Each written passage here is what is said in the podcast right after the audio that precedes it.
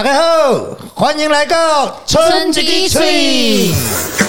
有一点怀疑说这是我的房子，他帮你盖了一个是真的人可以好好住的地方。住台湾住宅讲，一个案子要成就，绝对不是一个单方面的一个杰出而已，他要好多的好，它要有好的业主，他要好的土地可以让建筑师发挥，他要好的设计师。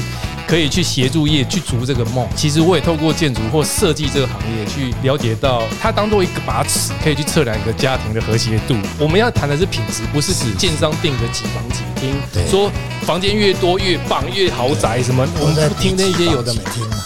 呃，大家好，我是村老板。嘿，我又来乱录了哈。啊，对对对对，没有没有，需要你的帮忙。是是是，今天我们村老板找了一位大神级的人物来这里。对对对，我特别慎重的介绍一下。哎呦，他是一位非常优秀、优秀再优秀的建筑师。是，他在美国留学哦，哎，所以学的非常好的一个基础本职学能。哦，那回台湾之后有开业，然后又在。呃，北科大教建筑，哎呦，所以教授等级的，对对，所以在一个因缘机会的下，跟他呃刚好认识，哦，他也做了一个合作，所以对他是非常充满敬佩。哦，今天来泡得了，所以呢，就特别请他来聊聊天，因为我我有在想哦，很多。男生，尤其是到事业做到某一个程度，哦，每个人都会希望自己去盖一个自己要的房子。哎，真的，对不对？连三十几岁都有这个想法，真的。不要说五十六十，就是说，每个人心里都有一个这样的梦。对，哦，但这个梦要完成，其实要经过很很艰难的一段路，好艰难。哦，那我也在一个机缘巧合之下，刚好有一个合作的这样的机会。那合作完之后，我发现人生真是。就是变成彩色的。哦，真的，真的，真的，真的，我我，对对，因为我我以前曾经有买过房子在阳明山，真的，真的，那在后山花中那里。哦，结果呢，发现一个问题，怎么？就是它是独门独户嘛，哦，对啊，对啊，对啊，然后又跟邻居距离很远，嘿，结果有一次陈进兴不是跑到阳明山去，哦哦，跑去你那里吗？没有，就是那个山区，哦，所以我就吓到了。我说他如果躲到我家里，我就完蛋了。哦，所以陈建新抓到以后呢，我房子就卖了。什么意思啊？你没有，就是说你连选的位置都要很小心。哦，不是只有你盖出一个房子，你的位置是是也要慎重思考。哦，是啊，当然，我觉得最厉害的是建筑师可以真的把你的梦。完成，就是他不是只有在房子本身而已，对他，他把很多因素、各个面向的考虑都把你考虑进来，都帮你想周到。他帮你盖了一个是真的人可以好好住的地方啊！哇，你这个下的注解，这个人，对他不是只有给你一个房子，嚯，就是没有用啊！他，你这大人会不会有惧高症？他都快要挡不住了，他的脸色都铁青了，你要不要欢迎他？那我们这个 来宾啊，这个光介绍就三十分钟，所以呢，这个来宾是。姓胡胡哦，他叫胡世昭。对啊，公司要讲吗？公司当然啦，就讲了，我们发票才可以寄过去。不过你是查胡世昭就查得到。当然，当然，当然，因为胡大哥，胡大哥，他得奖无数哦。对，所以也是真的，我们非常荣幸这样。胡大哥，你要不要跟大家打个招呼？欢迎吴大哥来孙老板，然后那个制作谢制作人哦，各位听众大家好。哦，太棒了，太棒了。他刚刚讲的是事实吗？没有啦，以他的口才，那个假的都会骗。你怎么那么快翻盘了？完全事实，不用讲。是，所以你一开始就是跟。本行就从一路建筑到底，到现在工作都是建筑。诶，其实念建筑是因缘巧合啦，因为那时候我是念五专开始的。那其实念五专的时候，用分数去选学校跟科系嘛，所以分数到哪就登记到什么什么什么系所，所以没有多想。没有多想，只是我爸牵着拉着我的手说：“ 去跟某郎，去跟某郎来登记这一间这样子。” 然后本来那时候是想要念电子资讯相关的哦，你那时候自己是想要念这个，是，但是因为就登记满了，然后刚好那个旁边教室是空的，然后我们探头看一下，哎，这是什么系所在登记？人生还是最好的安排哦，真的。然后就就就如果没有你这个岔路，我也见不到你。哎呀，对不对？哎呦，哎呦，对，所以念建筑其实也是。是半推半就啦，其实才慢慢从这个过程里面找到，也许那是可能是变成是是工作，也可以变成一个兴趣的一个项目，一个服务项目这样。看得到他很辛苦，因为过程中哦，看他对那个细节的坚持跟要求，就是我我都觉得可以的，他还觉得不行，他还觉得不行，拆对。猜 对，哦不，行了就换拆这样。子，对对对，但他不知道我的钱在痛。哎说说说你们两个合作的案子是什么啊？你们两个怎么合认识的？呃其实也，我跟我朋友刚好都有一块地，在同一个社区。呃，我那个朋友想要盖房子，但是他想说，如果只盖一间，可能营造厂也不想来，因为在山区嘛，是是那路程跟成本都高。他想说，如果有两三间一起盖，成本会低一点。九厘九厘对啦，对对，所以哎以呦阿郎叫我就好啊，这个第一拐啊，怎么去清楚哦，所以也因为这个机缘，呃，巧合跟建筑师的认识，才进入一个真正自己盖房子的阶段。有中间人介绍你们吗？还是你们？还算陈大哥算是对，就是我那个哦真的朋友啊，哦就是他找他，然后他说一起，我说好啊，就一起啊。哦，所以你们两个一起诈骗，不是？但但是但是真的是，我光是看那个建筑师，我以为就很简单，就光是那个画图就很多的图，所有的施工图、细节图都有啊。其实一开始是那个算是共同认识朋友一位陈大哥，他在社区里面先有这个想想要自地自建的想法，因为一些亲戚的关系，所以找到我这样。他的他的亲戚认识，算是他的姐夫吧，对了，对，他的哦，他的姐夫是做建筑相关行业的，所以大概知道我这个人。哎，这个对建筑来说是不是很好？就是说，他从零开始就做设计，不是既有的的建筑去做设计。呃，这个问题应该是你的问题，应该是说，基本上我觉得比较倾向自立自建的，都会倾向是自己去找自己喜欢的建筑师哦，而不是说你去买一个建商给你的给你一个现成的一个一个样品房这样子。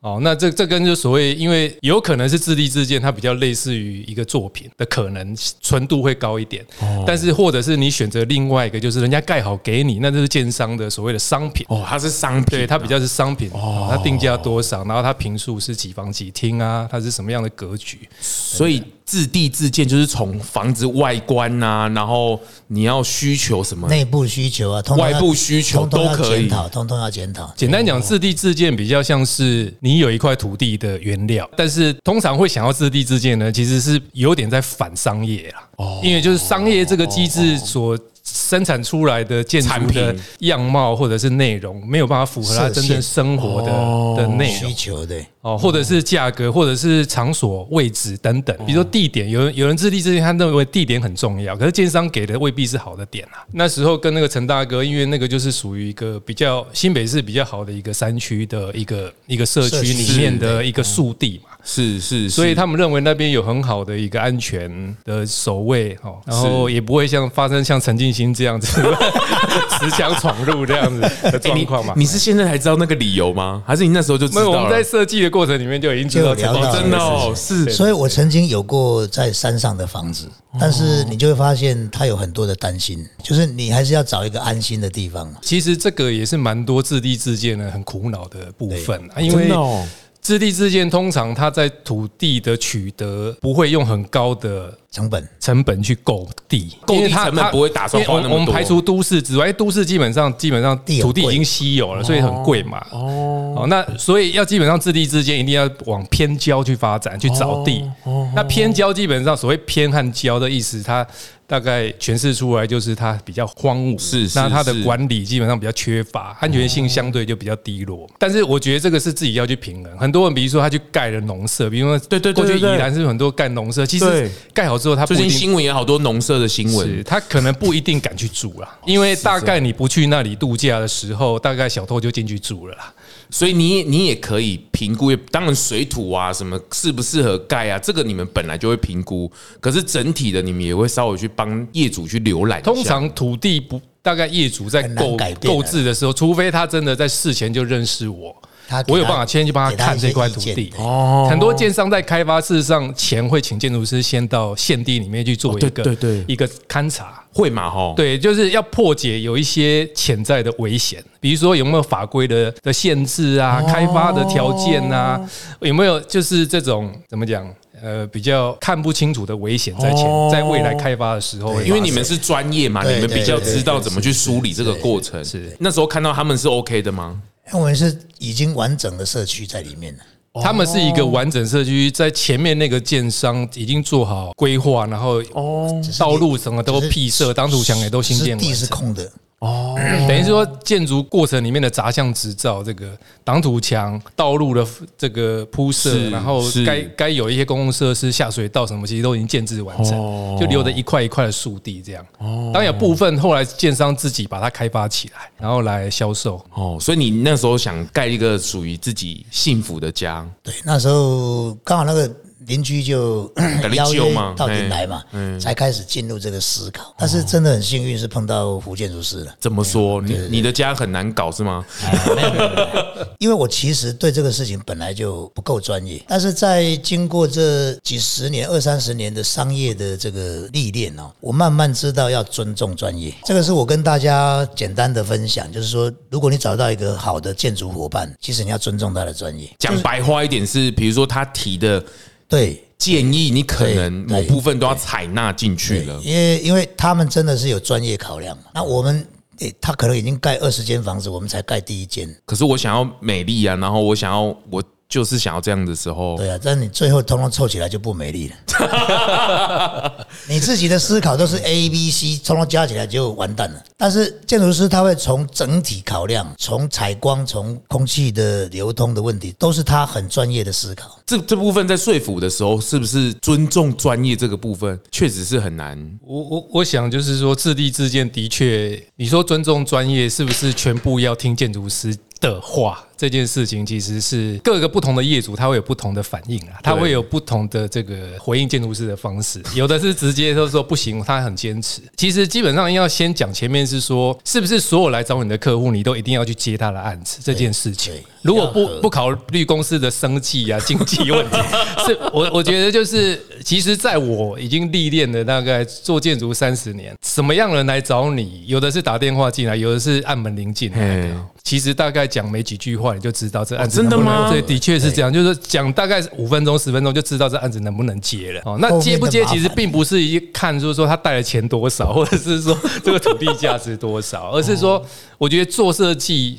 或者是有有办法两个人共好，有一个好的结果，这个应该是在于两个人的这个有没有共同的价值，然后有没有共同的信念。K 解处有什么价值或信念？会啊，比如说你其实聊两句，你就知道这个人好不好相处。建筑师其实是他们会希望这是一个作品啊所以当很多事情大家意见或者理念不同，那个作品出来会四不像，就两个人在那边拉扯。但是我我真的很想了解一下，你在我们合作的过程中，你觉得最难搞的是什么？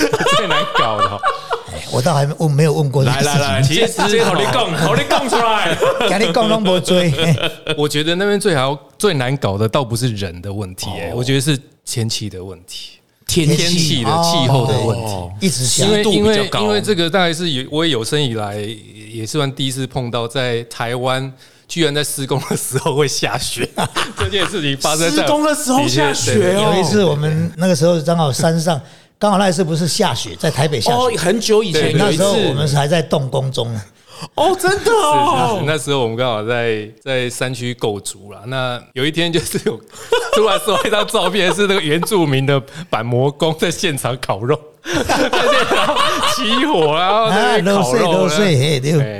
哎哦，没，但是那是天后了。我现在跟我说，我有什么难搞的地方吗？呃，来来，这有你讲，你现在这有你讲遮眼睛，遮眼睛。我觉得其实李董他在做回应给我的时候，其实大部分他还蛮明确的。都蛮明确的啦。明确是之一，那也很肯定。哦，而而且我觉得他他的姿态就是，其实他能够尽量放手，不过问。你有感受到这个？我我有感受到很明显，就是他说不懂其实是客气的。我我我我讲，不懂不发问，这个是客，可能是有点客气啦。当然也也有可能是真的，也有可能是客气。但我觉得至少我收到的态度的讯息，就是他应该都一直都是开绿灯的情况之下。哎，可是只有拿到账单的时候，会会会突然跳 起来。有没有？因为我讲一个分享一个趣事，这也是事实啦，就是说。因为他的案子是他有自己找到营造厂，那我只是负责去做一个监造，哦，看那个房子跟我图盖的一不一样这样子嘛，哈。一阶段去，他其实去的蛮勤的，一个礼拜至少要去一次啦。所以是有一个人正，就是有一个单位他们负责盖，然后你是有一个营造厂，他也有派一个工地主任，朋友找的了。那我的任务就是看他到现场去看他有没有依图施工嘛，是是，然后掌握工程进度。对对。那通常我去的时候，离那个村老板都会在现场，然后接动他太太。其实我们是在聊天啦，也不是在谈什么正事啊。比较有趣的在过程就是说，我觉得他在过程里面都对，一直对对公班都非常的和气。他是一个在公班里面说起来就是一个最没有价值的董事长，我是一五一十的这样去说。那甚至他很关心，因为山上的这个比较天气天气比较冷，这个阴晴不定，对会下雪，然后下雨。那雨不是下三天，是下三个月。那那那那个那个根本工程就没办法进行。是是是。那所以现在山上的人就很聪明，因为附近现在在盖房子，都直接搭铁皮屋，盖一个顶顶盖在上面，让它下面公司不会因为天候受到影响。好，那就是我觉得可能是因为信任啊，然后相信，然后脾气也不错，然后这对公班很照顾，我们都看在眼里。啊因为他那边很惨的是没有东西可以吃，那个公班哦，就是全部每天都叫便当。哎呦！而且那个便当是从山下送上去的。是的，那边距离远呢。那当然附近也有一些社区开发案，因为要吸引人家去买，所以就。开了一间便利商店哦，那那个那要倒不倒的啦。其实其实我每次进去，有那店长都是愁眉苦脸哦。哦，那那意思是怕我问他说什么时候要收掉。不过他这样做东西 gay 了，其实他们其实应该要自己照顾自己的了。对，其实是了，他不是靠那卖那边的。我觉得是因为可能建商卖房子要需要需要有一些表面上的一个生活机能的一个。一个照顾，这样听起来村老板很好啊，是是不错啊。那就是还有他，因为基本上我在给付工程款的给营造厂的时候，因为是他希望我当做一个中介，就钱要过我这边之后再出去给营造厂，因为工程进度是我在掌握，对对对，他也没办法直接了解，对对对，他公司进行到什么状态。所以因为我有经过金流这一部分，哦，所以请款都是我要跟董事，对你请款，你跟村老板请款，我跟他请款。有时候那款项，你照理讲，以那个金额来讲，是你大概每一个月要请两次啦。哦，因为金额都还算庞大。对，那到后来其实他请请的都火气有点上了。那我要说，哇，这个这个这个三三三天两头请，这个可以分享。这真的是，我觉得所有盖房子的人要。先把这，因为我也没盖过，所以那个心情是完全不理解的。所以在过程中发生很多这种撞墙期。我简单讲一下哈，整个工程款，譬如说他要三千万好了，如果我今天去买房子三千万，我就买了嘛。对，就解决了嘛。就他的三千万是每一个月都来给你请一点钱，你会觉得像割肉，你知道？哦。但是总量它还是三千万啊，分很多期。哎，这一次两百五，这一次一百五，那这一次五十，那一次八十。你每天被他这样割肉，你痛啊！每天在，每天都在抉择。对，不是。你会不知道什么时候结束，所以我我真的有一个最中肯的建建议是说，如果你想盖，你把那个预算要提拨在一个固定户头，让他自己去，以后就用那个户头去付，你就没事。现在是没事都从我的户头一直拿钱，我就不知道要拿到什么时候。哦，对你来说是这样子，对对，所以那个时候心情是有一点这样子的影响，就是说到底是爱个瓦固，那不只是他，因为前面还有营造厂，营造厂也是要请款啊，都都一样，反正都都要请款。而且我靠，这这这，那请完就还是一样那个量啊。但是你在盖之前你就知道是总量是这样子吗？大概知道那个预算，但是每一次请你会痛，你就不知道到底什么时候会是一个结束点嘛？他大概只有这个时候是比较对，就是情绪上会比较大的。因为以前老实讲，等一下，他他没有，他刚他笑了，他笑了，没有啦，就是的确啊，就是就像那个村老板说的，就是好像割肉的感觉嘛。好，那就是后来他跟我讲一句话，就是说，那可不可以不要请那么频繁？那大家讲这句话意思大概就是我要去垫付。但是但是我我我好奇问一下，就是他分那么多次是为了要掌控那个进度是吗？呃但是工程款一直是都这样他边盖要边付啊。哦，对，只要通常大概完工大概一段时间，不会太久，厂商就会急着要跟你签款。就是我这个弄好就哦钱来，因为有里面有工跟料的的部分是那工资他要发，甚至他已经发出去了，那我们总是不想要那是合理的，只是我们不懂。是是，所以这个这个是自己盖房子一个很重要的关键。但总量是不对，大概你的是不太总量大概变的会有一个金额在那里，但是通常胡建筑师会追加了，因为他为了更好。哦。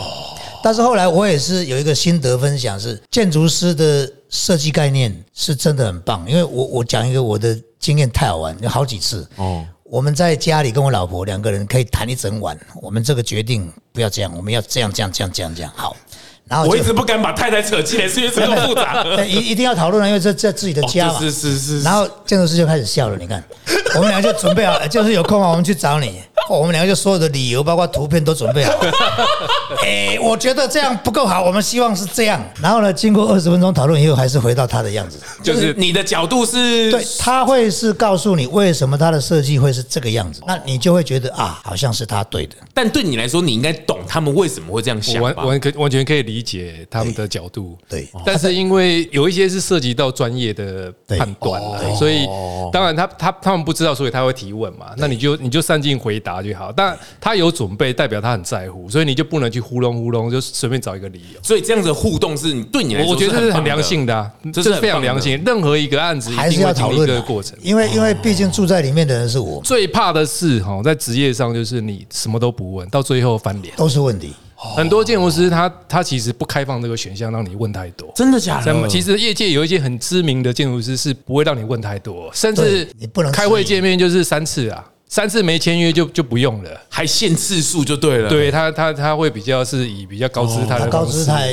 来来看他的事情所以他们这样夫妻的这样互动跟跟你的提问这样子，你觉得是很？我觉得是非常好，非常好是啊的。是其实做像这种克制化的打造的一个住宅，很重要是你必须要了解他们个性、生活。每一个家庭的成员大概都会有一些了解，哦。初步了解之后，你不能乱画那几房几厅从哪里来，他们之间的家庭的关系，在那个主卧房跟小孩房之间的这个 这个距离，还上下楼层的垂直跟水平的距离的关系要怎么去建立？其实我也透过建筑或设计这个行业去了解到，它当做一个把尺，可以去测量一个家庭的和谐度的好或不好。哦，我们其实可以从这设计的过程里面，多少去丈量出来那个家庭的关哎，系你。觉得你丈量一下李先生、李太太他们的关系怎么样我觉得蛮好的。因为从你们访问他，包包含他跟他太太，还有他的小孩的这个从小玩到大这个感觉，好他们家庭的生活方式我觉得蛮 OK 的啊。他只告诉我那时候，我们那时候有设计一间茶屋嘛，他说这是家训的地方，害我不知道怎么样画下去。真的想他那时候跟对，你他说说，这是我们要进行家训的地方。有好好聊天的地方。哦，这个好有趣哦。所以你们两个真的就是家里讨论啊？可是儿子他们会讨论吗？他们比较没有参与，因为他们那时候可能还小一点，还在念书，哦，在念书的，对，所以就比较没有参与。所以到最后，几乎所有的建议到最后就是建筑师的建议了。对，就是说他原来的设计概念，那我们会觉得想要有一些改变的意见，那在家里也讨论了一些方法，那去到那里又被推翻，然后又回来了。哎、他推翻你们啊？你回去跟你太太是说没有，我们太太会一起去啊，我们会一起去谈这个事情。回来就说后来一共那嘛丢啊，了。刚才我得力。所以，所以这是很好的过程的经验，就是说，你你还是要有一个整体思考，不是只有各各个所谓的一个单点思考，最后那个凑起来会有问题。包括从用料设计、颜色，这个都是设计师在他的脑海里面已经很完整。所以我们的设计过程时程上都会拉很长。可以分享，就是其实孙老板来找我的时候，一开始我们画一个方案，那么画了，最后就是经过半年的设计之后，半年哦，对，停掉，停掉了？哦，对，那就是他说先终止这个案子，这个 project 先终止，哇，啊，然后我就我就我觉得蛮好的啊，因为自己要住的房子嘛，我们公司有做，平常都会做实体模型，把它带回去，你把它带回去想清楚。哦，你还让他们然后等你带回去对啊哦，，对啊，我我不希望盖的房子是未来他不会去住的，或者是他住了一阵子就不喜欢把它卖掉。哦，我希望那个住了就是因为客制化，你就没有理由你去反对他，你要喜欢他所有的一切。既然环境是他们自己去找的，对。土地位置是他们去找的，那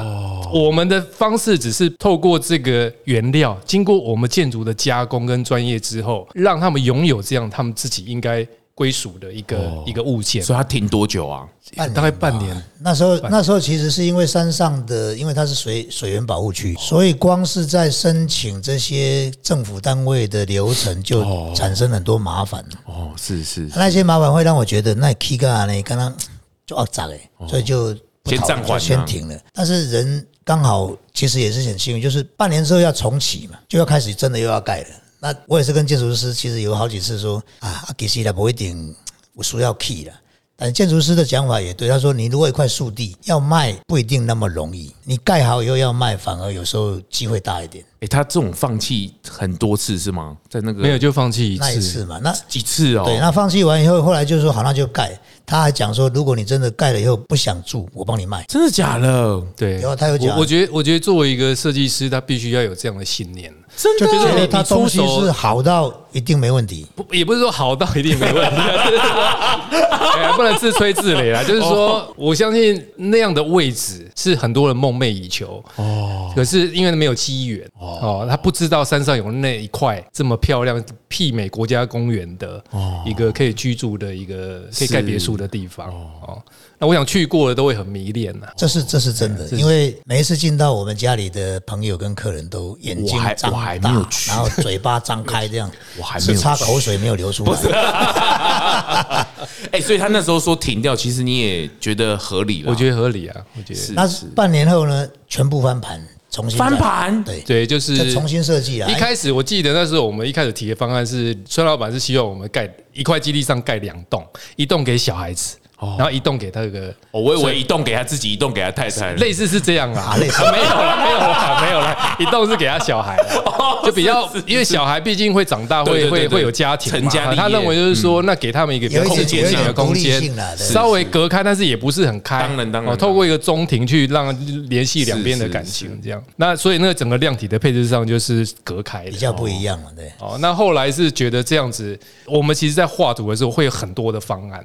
我觉得最挣扎是来自于你，你要从十个方案里面去挑三个、两个跟业主讨论。我们在给业主提案前，其实是最挣扎的是在这个部分，挣扎是什么？是适合他们，还是说选择的时候？因为这十个都是好方案。哦，但是会因为个体的不同、想法的不同、生活方式的不同，他我们要去我们会去猜想，就是他可能会选哪个。哦，但是有一个切记的，就是说不你不想做的方案，绝对不要拿到桌面上谈，因为业主通常都选那个。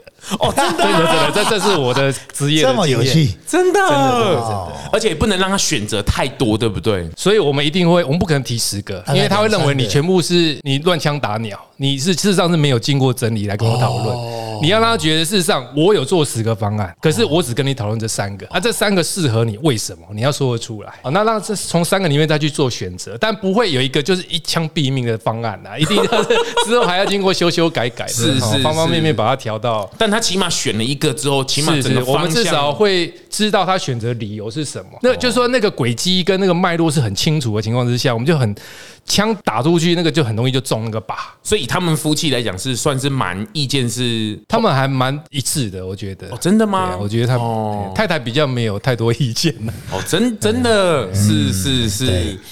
这个空白我不知道怎么修剪。哎，等一下我再补充。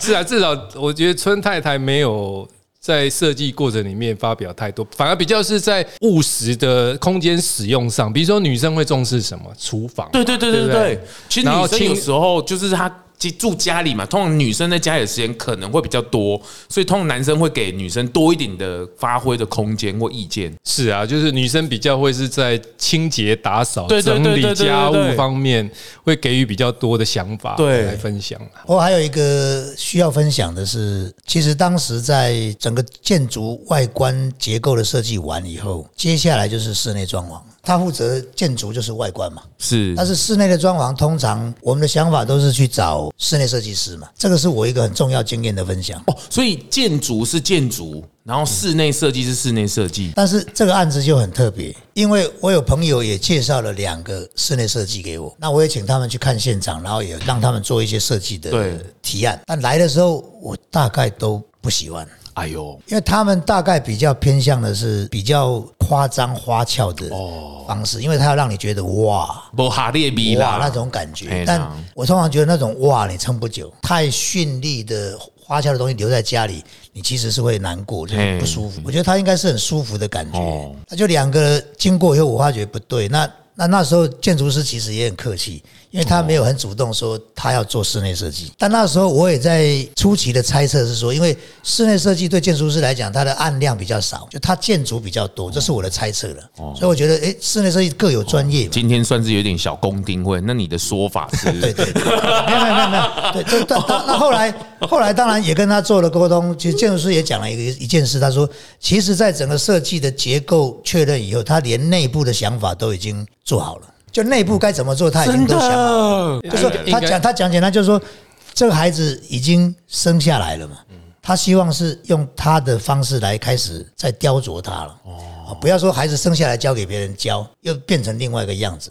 我们来请当事人说明。对对对，所以的确啦，的确就是说，毕竟孕育这个房子，这个孩子的父母亲是是我设计师本人嘛，对不对对？对。那当然就是说我一定是了解最多的，他应该有什么样的性格，他应该长成什么样子，我我的掌握度应该是最高，因为父母亲自己小孩是怎么样，你一定是最清楚的当然一个人嘛，当然，那当然，使用者会改变，但是原始的爸妈不会变。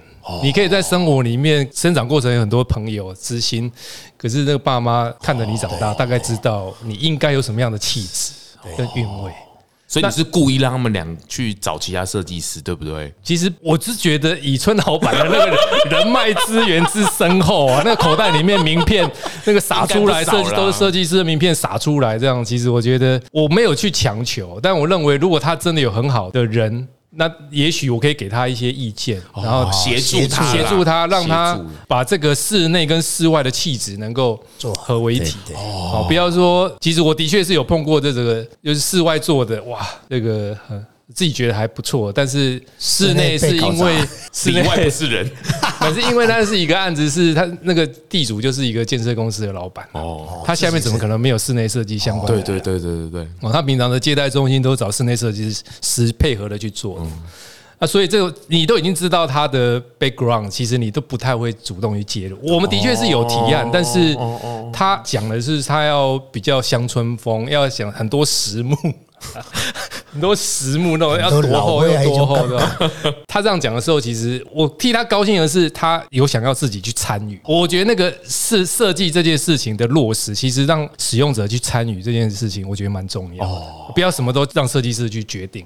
哦，他的参与，就使用者的参与，对你设计来说是很棒的因。为普遍还是认为说，建筑师你把一个壳给我弄好，其实室内就交给我使用者，因为你自己知道你装修的预算，你自己知道你的气质，你想要什么样的室内设计的风格，所以这个时候如果他有表达这样的想法，其实你就退一步，那尽量去让让他去走对的路，不要让他去撞墙。比如说，你可以去问他说，那你可不可以从杂志挑三个案例作品？是是，是让我们再看一下，是。然后你会可以给他，如果他愿意听你的意见，你就给他意见；不听，其实你就让他去做，因为做错了，他是他要去负责任，不是我去负责任。是是是，哦，那当然别人会去问问说，那呃，比如说你去我帮他设计一个外观，我举个例，真实的例子就好。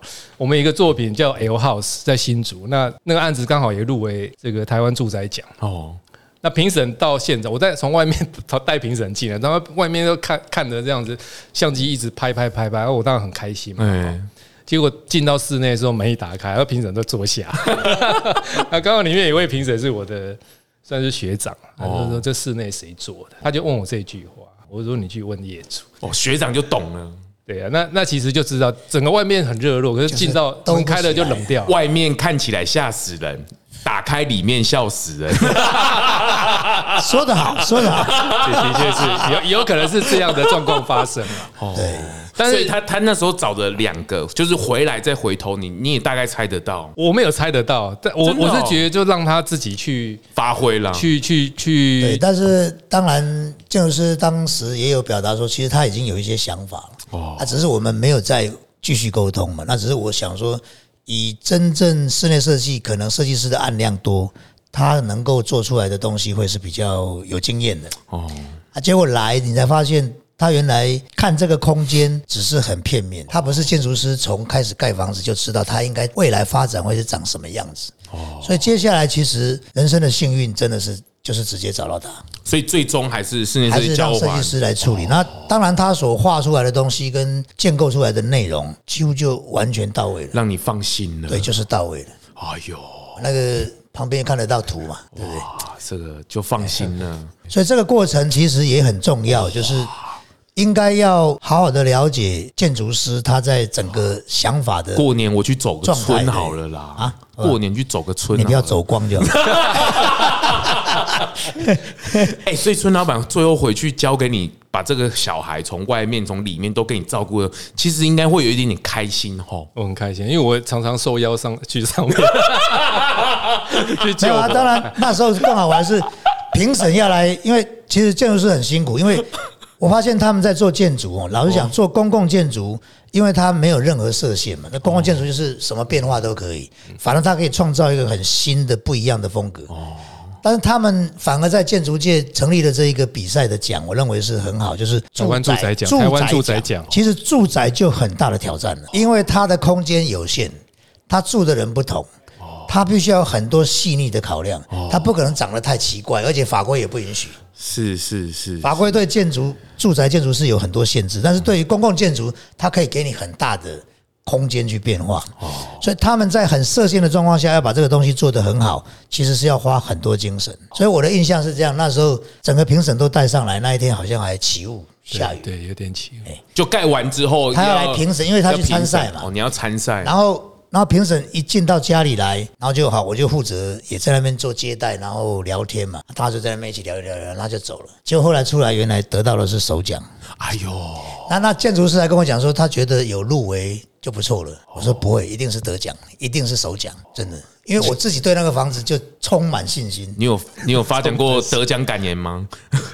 哎，从开始对对？那时候你是不是跟我说，你觉得有入围，然后有不错的奖？提到这个奖项是这样，就是说，目前台湾在这个建筑奖项类的，有针对住宅类的有一个特别的奖，叫做台湾住宅奖。对那它这里面有针针对住宅类的做一个很细的分类哈，有集合住宅，有独栋别墅，有联动透天哦，，它有分门它有分门别类对去给予奖项。他们的是他们是独栋别墅类，独栋别墅别类墅类。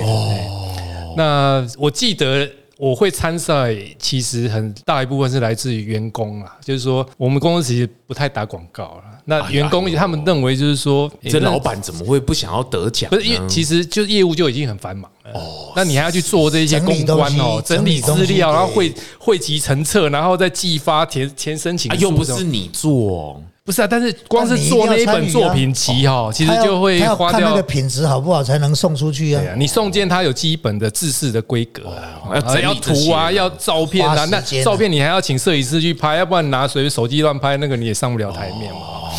那就是要花一些时间去整理。那时候我记得那时候是同事有这个荣誉心呐，他说：“建筑师你就丢两丢，把公司这几个都丢出去看看，我来帮你做简报啦。” 我说：“好，如果有时间那就做。”那我们自己还没丢上去的时候，我们自己私底下来讨论，跟同事是。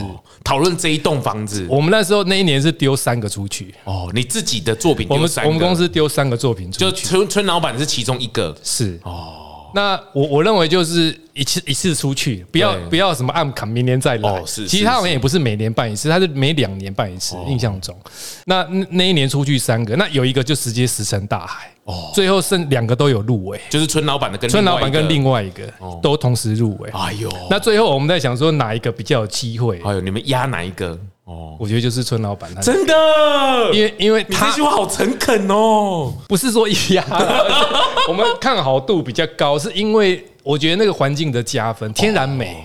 我觉得那个环境的天然会美到让你无形中加了好几分。真的，对我，我我就说，我很少是一个在公国家公园里面有工地工作的那个 feel 的感觉的一个哇，你这个评价很高哎。一一个业务机会。哦，哦，那那当然就是说，其实这个奖并不是要去表扬建筑师，其实这个奖很重要，是从业主是到营造端到比较最下层的建筑师或设计师，他其实一次要表扬这三个人。哇，那很多因此，欸我们在领奖的时候上台，其实是是我跟李董一起上去的，哦，真的吗？是不，并不是说建筑师上去代表，不是啊。你们一起上去哦，因为我我要讲一个很现实，就是一个案子要成就，绝对不是一个单方面的一个杰出而已，他要好多的好，他要有好的业主。它要好的土地可以让建筑师发挥，他要好的设计师可以去协助业去逐这个梦，然后最后可能你要好的营造团队，把它做的像样，是精工的，对吧？你总不能说好的设计图，结果盖起来滴滴答答，然后用那种很刺激的材料你，刚刚这一句话一席话，这是今天的预告哎，不得了了，不得了了，对，这很真的确，的确欸，的确，这很多事情我们只看到最后那个那个烟火，事实际上那个过程里面的辛苦、甘苦，跟所有人的努力都要值得嘉许。其实你自己也没有意想得到，对不对？有吗？还是你在你现场在评审在现场的公关能力，这个村老板绝对是没有，绝对又是加了好几分呐！哈，那个那个那个茶茶，那个那个桌面摆满的吃 这个吃的喝的，哦，没有一样少的。那我我只是负责在外面就就让评审知道这个案子的缘由啦，哈，环境的限制。条件哈，然后我们为什么这样做？啊，其实有一点，我觉得评审到最后蛮愿意相信的，就是就其实村老板给我的信念是不要把它盖满。我们通常会把尽量把那个能够用的容积，对不对？楼地板面积尽量用完。一百平的土地，你假设你可以盖两百平，容积容积率是两百，你可以盖两百平。但李董说不要盖那么大，那他改他盖他其实盖到法定上限的百分之七十而已。七十，意思是说还有三十，他是根本没盖啊。哦，这个是违反常理，在商业机制上这是不可能，没有人会因为建商会，那就是他的建商的生赚钱的生命肉啊，他怎么可能把这个百分之三十就不不卖了，不做了，懂吗？但是他因为自地自建，你有反对他这件事我没有反对，我非常相当支持，因为没有，他只是一直怀疑说你确定吗？你确定吗？没有，我我觉得一个信念就是说，我觉得那时候那时候可能是李太太也有在反映这件事情，盖能够盖多大，其实除了法规的给你的肉之外，另外就是你有没有那么多工程造价，再来就是说你吃得下来吗？这个房子最后我给村老板一百平室内面积，可是如果我今天依照法规，我可以盖到一百五十平。这一百五十平可能，这多出来五十平可能会造成他夫妻的不和、吵架。因为其实一开始他就跟我提到，就是说，其实面积太大，没有办法管理，会造成夫妻的失和，你最后的管理是你最大的麻烦。这也蛮务实很务实的想法这也蛮务实。但是我当场，其实，在我们管委会，他说：“哎，你怎么只盖了三分之二的容积？”哦，我说：“因为管理费太贵了，我不想缴 了。但以建筑的角度，你觉得他这样的观念是很好的？我觉得蛮好。其实这几年建筑在开发上流行一个就是就是微微建筑啦。哦我们其实尽量让建筑建筑再怎么样盖，都是一个又耗能又又又制造以，所以你觉得七成还是八成还是”不一定了，其其实就是适合。那基本上在山区，它的容积率就很低，它不会让你盖高楼。哦，山区嘛，好，它通常就是因为我们那时候是住一的，好像应该是呃三十六十。对，就是六十，我只盖到四十，三十九点几而已。那因为我觉得评审是看到，就是说，哎，其实你在山上一个这个天然环境这么优美的地方，你也不是要放一个很大的量体上去。这个态度，其实我觉得让评审蛮感动的。你反建商，而且的确有一些地主他也是比较私心比较重，他认为能够盖多大就多大，钱我来准备。因为因为最后评数都是钱，因为价值哦，你家有几瓶？哦哦，好大好大，乘以单价。但是没有想到好不好用，只是好大，但不一定好用啊。关于这一点，你跟太太那时候在选择他上他一定理解啦，因为我很务实，对我对他的态度一向如此。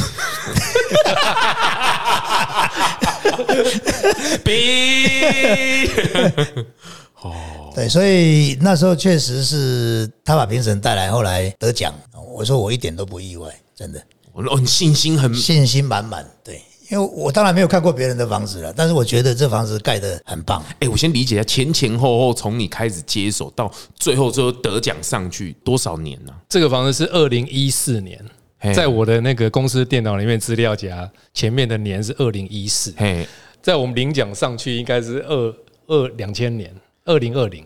二零对六年、哦，六年对，四年盖好，后来又评审嘛，评审完才六零六零，哎，对不对？这样算正常吗？还是呃，其实我们四年把它盖完也算久，因为以它的量体来，一百平盖四年，真的是很久啊！一百年，有的那个建商盖的话现在，已经盖两批赚钱都盖到亏钱了。一般来讲，以这样一百平，你两层楼、两楼半，我看一年就应该一年多一点就要结束要盖完就了，盖连室内就要做起来了。但是建筑师是这样的，慢工出细活，因为建筑师画的很多的所谓的材料的应用跟结构，其实对很多营造厂是挑战的。举例嘞？有什么有什么举例，举例？就是那时候公立主任，因为我们这个案子，所以我就就离职了。盖到离职哦 没有，因对为我们那时候在山上刚好有三栋房子嘛，就刚刚前面提到那个他的邻好邻居陈陈陈大哥嘛，那陈大哥就两栋，但是我们设计。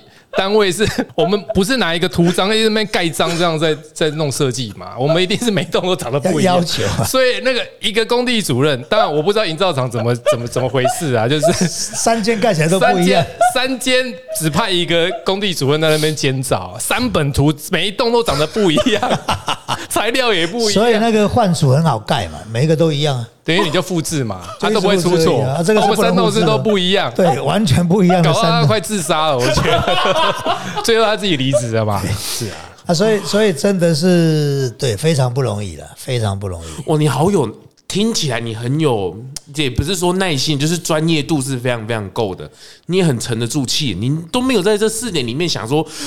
会不会哑开？没有吗？我我觉得我觉得还好啦，我真的哦我我觉得在这个算专业度很所够以如果有听 podcast，其实要好好的想一下，真的找胡建筑师是放心的，真的。其实就是我觉得，我就像我前面讲的，就是要能够接这件事情，其实我们就会想很多，因为的确不是说打电话来或是来当门拜访，我们都有办法去圆你那个梦。是是是啊，我也常常接到那个最近就像有台东的长滨那边，哦他可能也是看到我们的网络的作品，哦。然后就打电话进来啊。哦，哦，那其实这种我们都不会抱抱很高的这个兴致。心啊。哎，但是我们还能能够专业上还是给他当然当然，这是评估啦，这是评估的啦。因为你看到那边去，我们公司在台北嘛对，你看这交通的问题，路程不得了。哎，这个跟生命的历练有没有关系啊？就是说，因为你可能年轻的时候就不可能去这么沉着的，或者是你也看不了那么多，所以在处理上，其实自己的生命的厚度也是对我来讲，也许就是多了一个机会，有办法去国外看一看。哦因为其实从念五专那个很很传统的台湾的教育，其实五专都在玩啊。然后后来就想念书，就开始就插打嘛。那还还好，后来就去念逢甲大学。那因为建筑要比别人多念一年。哦他是五年哦。那后来当完兵两年之后，就想说，那我应该要出国啊。如果家里有这个呃经济条件条件的话，嗯那就出去。那可是我又不又不想花家家里太多钱，哦所以我只申请那个一年国外的研究所。要不然，其实你想要录取率高一点的话，大概就申请两年的研究所去念，因为学学校收可以收你两年学费，跟你 VS 收一年，对不对？还跟 那后来就去了滨州大学，但是我去了那边，因为其实念书都很短暂。我觉得就像你要去学英文，你你不太可能在学校里面去学到英文。那最后我们英文其实一看念五专的英文能够好到哪里去？其实也都是自学，要不然就是你就去跟国国外的人拉嘞。后来其实我在念研究所那个当下，其实我也没有学到很多英文，我是最后决定自己应该要。既然都已经到美千里迢迢到美国了，要要把握住那个工作的机会。是那刚好那时候美国他们其实对于研究所毕业学生都有提供一年的实习，哦，一年呢特别建筑这个就特别需要实习。哦好像其实你看念最久的就医学院，再来就建筑了。哦，真的哦，你看医学要念七年嘛，对对对对对，七年啊然后，建筑又比别人多一年，也不是比别人厉害，的确是这个这个雕琢的过程，其实建筑师都蛮辛苦的，因为别人四年可以毕业，我为什么要比别人多念一年？那说穿了，其实是为了实习，可是实习你不一定要在学院里面去完成实习，我也可以就是呃在校外完成实习啊。好，那后来就是因为在美国待下来工作，做了大概六年，哦，这么久对，哎，六年时间。那哇那个六年其实让我看到很多。我们那个公司刚好又是在旧金山里面专门在做很大规模那个医学中心。哦基本上美国西岸的所有的学的学校里面的高科技的实验室，或者是医疗相关的医院等等的，像斯坦福大学或伯克莱大学里面所有医学中心里面的一些建筑物，都是我那时候公司他们的业务。但是做医院很无聊，就是说建筑师其实可以做很多的项目。是是是，你你你可以做机场，可以做医院，可以做到小到村老板这种小住宅。对最后我在做住宅、小住宅里面找到兴趣。哦，真的哦，其实我们就像村老板，我们大家可能都知道，就是你可以一样都会，可是你要一样很专精的。哦，在建筑这个海里面，业务的海里面，你一定要找到一个是别人没有办法取代你的。的项目，也许在做台湾做医院，就是有特定几个建筑师；在做机场，就那几个工程顾问公司等等等，啊，或者做集合住宅的那几个大师级的。好，我们刚刚提到那个几个，那所以我觉得从国外做这么大规，我们公司那时候一百三十几个人啊，那那分工分到很细啊，所以你你基本上就是，当然也看到很多他们美国人对于生活的方式，比如说他那个不加班啊，中午没有趴着睡，我有一次趴在那边补眠，他说你生病就赶快给我回去，他不跟你趴没人，他没他没那的，个文化，他们中午都拿个三明治就去健身房，公司都空无一人。我就是一个趴在那里睡觉，他说你生病就回去，然后周周隔周休礼拜五。美国基本上是一个相当懒的，我不知道这会不会得罪很多人，就是他们是希望每周休礼拜五，他们一直希望可以每周休礼拜，一个礼拜工作四天这样。我不知道他们福利政策有没有办法去 support 这样的想法，但是我们公司那时候是隔周休礼拜五，那下班之后我们是回家不加班嘛，他们是看球赛，他所以你也融入了嘛？所以你也融入去看球赛了。我们其实那个那个巨人队的棒球场就在我们公司旁边的，但是球票很很贵啊。啊，那个钱都要提早买，不是说你说 说买说想去就可以进去这样子。哦，所以这个那可以看到不同生活的一个面向方式了。对呀、对，那所以工作之外，其实像我那边就选择我不住在都市里面，我就选择住到比较乡下的，比较不是说乡下啦，比较郊区啦对郊区的地方。那其实那个郊区的生活跟市区生活又非常的差异非常大。基本上住市区只是图一个方便，可是我觉得那个生活品质事实上是没有。当然，旧金山市是很漂亮的，那是一个花园城市，也是是全球票选的十大这个旅游城市之一啊。哦，那很漂亮，但是我觉得以居住来讲，它还是因为地形还是怎么样，就是那个压迫感还是很大。我觉得好像就住在台北那个感觉，嗯脏啊，人多，然后一半是观光客，所以我我要有下班的感觉，我要有那个情境转换的，就像村老板那样，他在新义计划区这边有一个房子，公司又在这个公司是家里是附近。另外，在山区又有一个房子，哦，可是他不会常住在山区，他需要修身养性，需要去沉淀的时候，他有一个地方可以去需。要需要反省那当然，这，这是不是每个人都有这个条件不知道啦。当然但是这是一个蛮好的一个状况。感觉你那六年在美国，就是把整个视野、建筑的视野给拓开了，还有生活的方式，。但是在美国，因为我就说分工很细，所以而且在美国要成就大事业不是那么容容易的事情。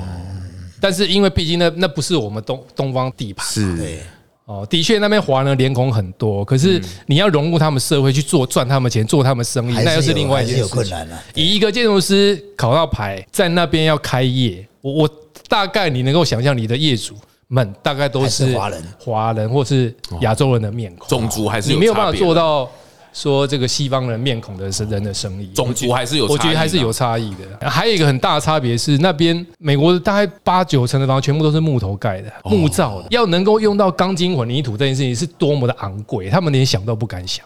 所以他们的房子都是一定会有那个叫 termite，就是就是会长那个霉，还有一种虫。青苔虫。会吃木头那个叫白蚁哦哦白。蚁对白蚁对，他们会有一个叫 termite，所以他们在买卖物件的时候，一定会有一个叫 termite report，就是那个白蚁的报告，看那个柱脚，还有手电筒去照，看那柱子的基础的地方，因为他们都是有没有有没有那个腐蚀掉或者是被吃掉的那个痕迹。啊，所以我就说在那边。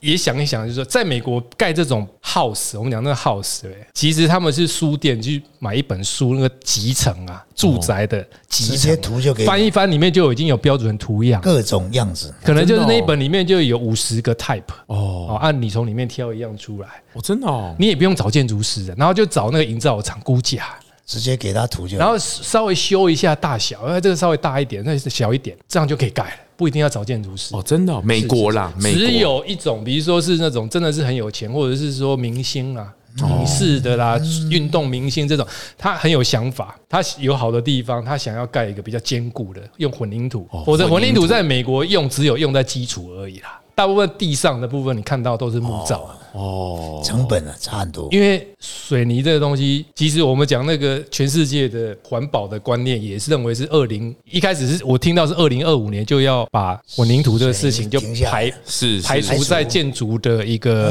的绿建筑。工程材料范围之外，是，因为它水泥在生长的不是在在生成的过程里面产生大量二氧化碳跟空气污染，碳碳权。对碳权的问题。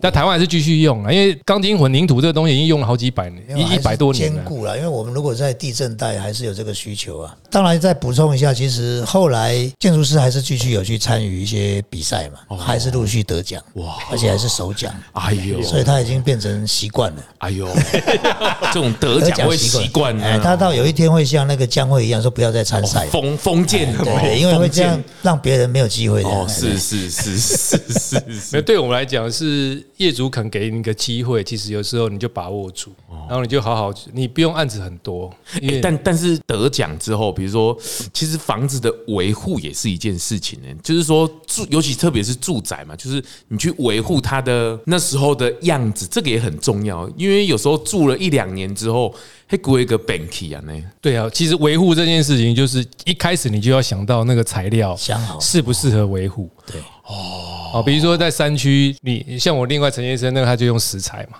其实当他一开始我是建议他不要用石材，可是他们选择性不多啦，因为台湾哈比较不接受涂料。你去中南部问看看啊，那个房子如果是用涂料外墙啊，他会认为你没有完工哎。，Q 球，呃你这你这个的洗缸哦，你这个没有完工的样子，他宁可贴瓷砖上去，感觉上面又披了一件外衣，而不是赤裸裸的那个用涂料。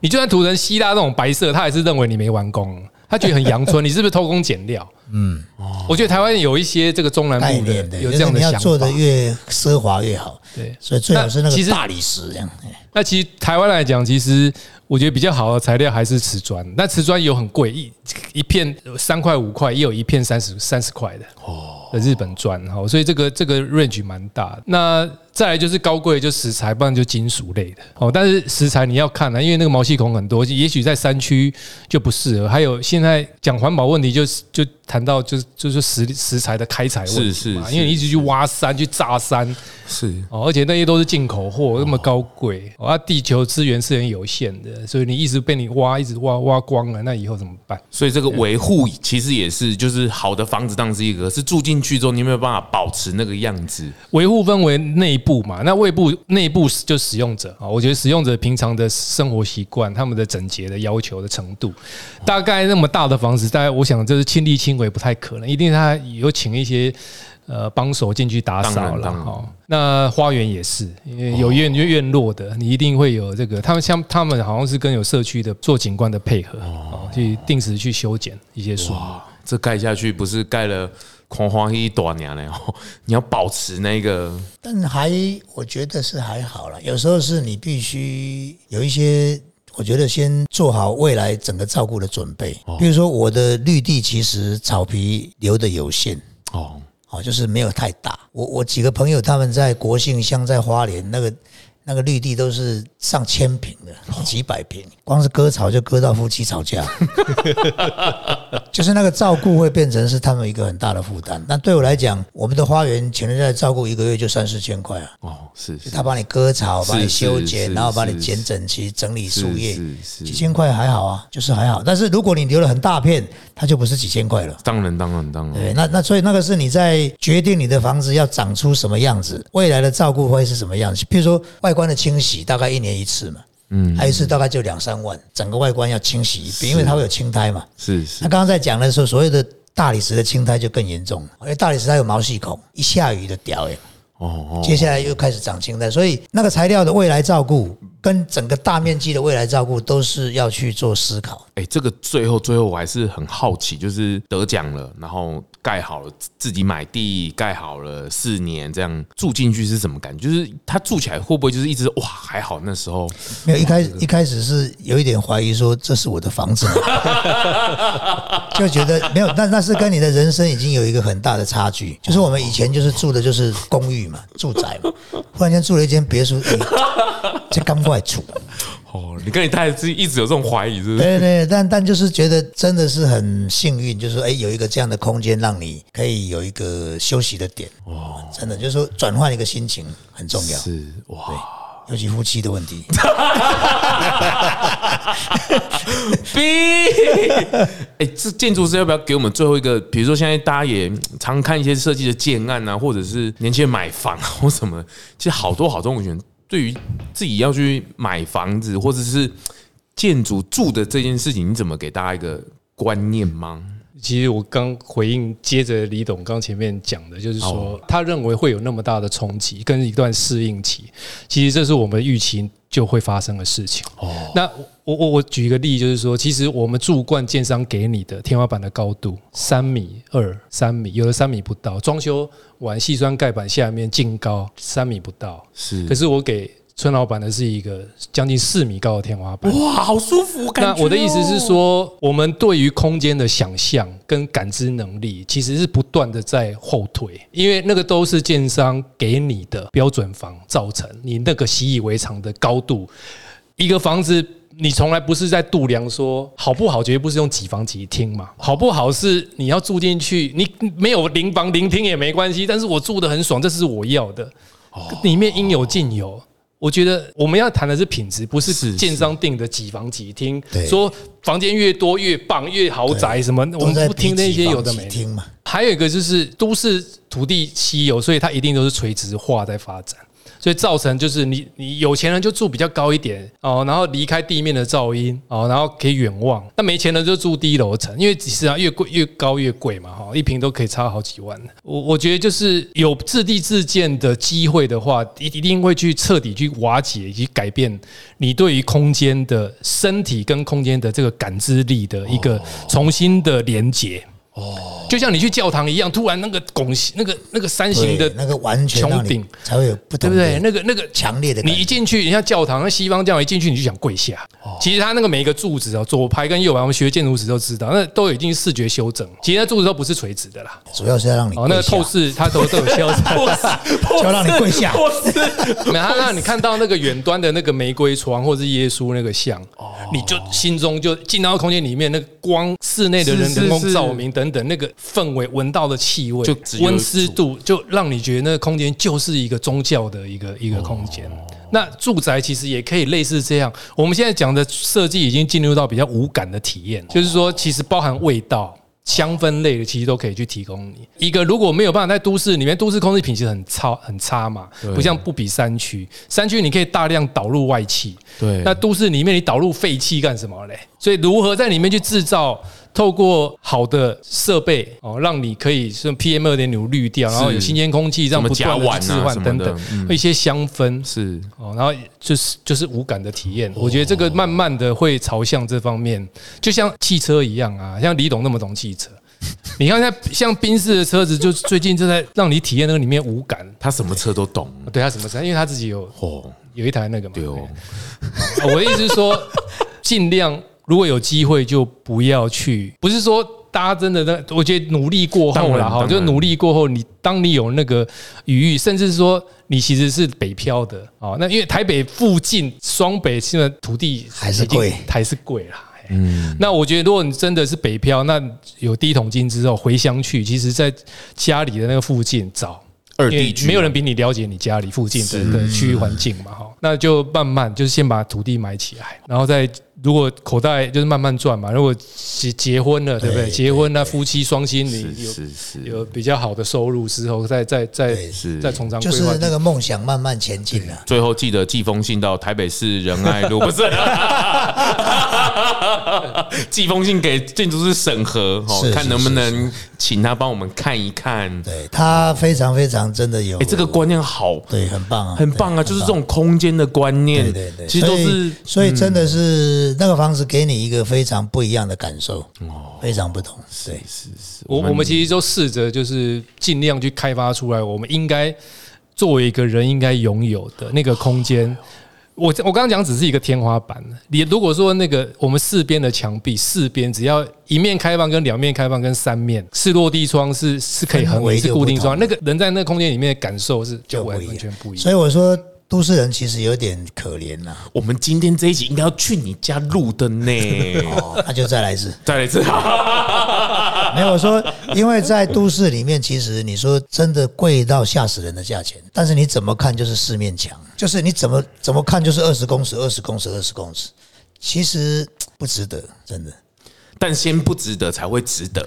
对，但是你得有自己的理想，要去追逐这个对东西嘛。对对对对对啊，对啊。那那我我当然算一路算很幸运了，是就是其实都不是我强求的，但是一路都碰到很好的合作的对象。是像这个房子不是我要盖，是因为朋友 朋友要盖，邀我一起盖，就这样啊。因为其实我我我本来其实觉得不一定要盖啊，哦。但是他邀了就盖嘛，就盖，就所以也因为这样的机缘，成就了一个这样的作品。哎呦，是多么幸运是。是，今天再聊下去，我们就真的要开车到他家去录了。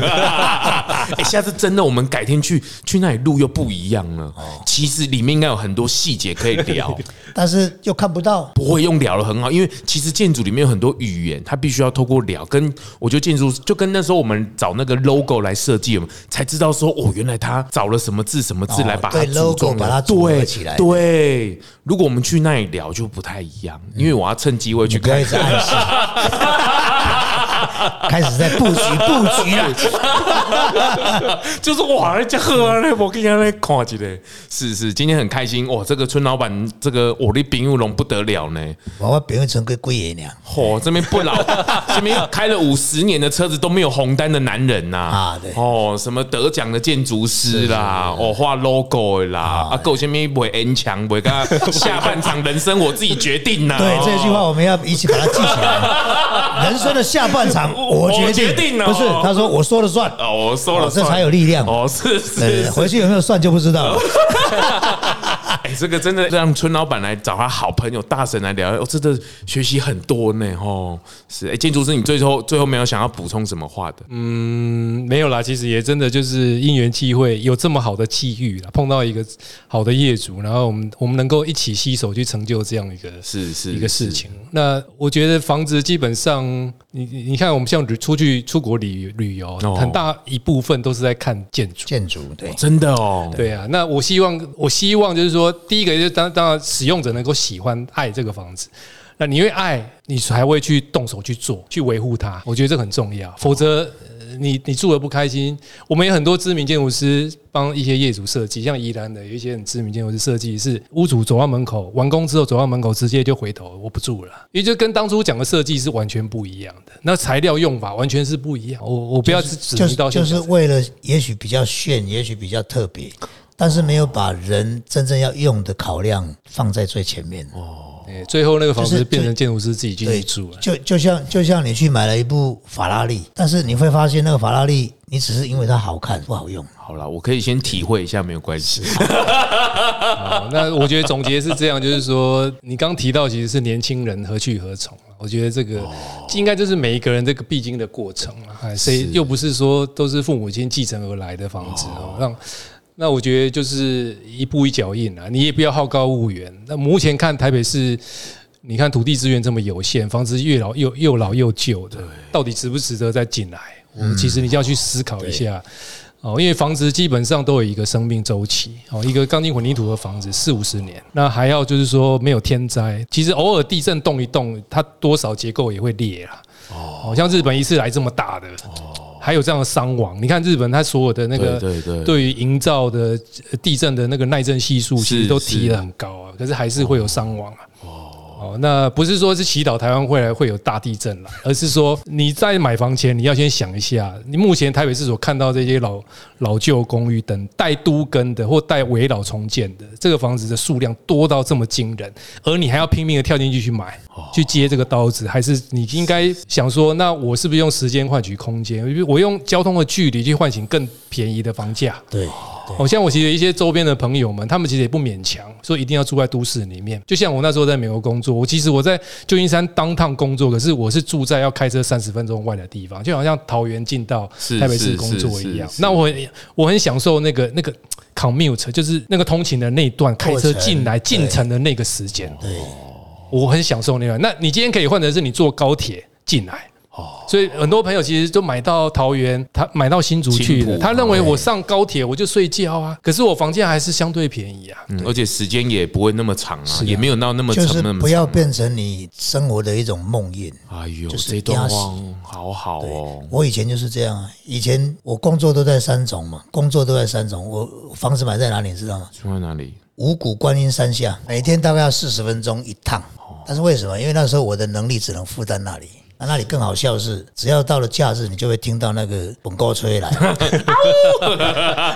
哎那个那个后面哈，哎，远远看去，你就会看到那个夜总会，然后那个本高吹就就来了，就来了。是是，但是无所谓，我认为那就是你能力之所及。我也知道住在台北最好，但是那个时候如果住台北，我就完蛋了。你会让压你垮你的人生让你的生活非常处于一个不安的状态。你先安定下来，再开始求好，先求有，但是不要是一下子就想要在一个最好的位置。哎呦，哎，今天春一之嘴的高度质量很高哎，没有，这语重心长。我 今天真的跟胡大哥学了很多但，是但是建筑师把这房子盖好以后，我发现一个缺点，怎么样怎么样？你会出去旅游的时候发现都不加。哎呦，这谁会加啊？所以呢，会对于旅游这件事情开始有点欠缺那个动力。每次人家讲哇那边多好，我们要去那边住，你看那个房子多好。每次跟去那里说啊，不如登来处哎，这个烦恼，真的啊、所以所以其实在家里可以有这种感受，呃是真的蛮棒的，就是你不需要再到处跑。哎呦，你这个这个结尾，你这个怎么收尾？我就问你一句，这一一小时十六分是怎么收尾？我就问你一句哈，啊 啊，对，哎，有梦最美，慢慢存钱。慢慢赚。好了，今天谢谢胡大哥，啊，谢谢谢谢谢谢谢谢谢谢谢春老板，拜拜谢谢谢谢拜拜拜拜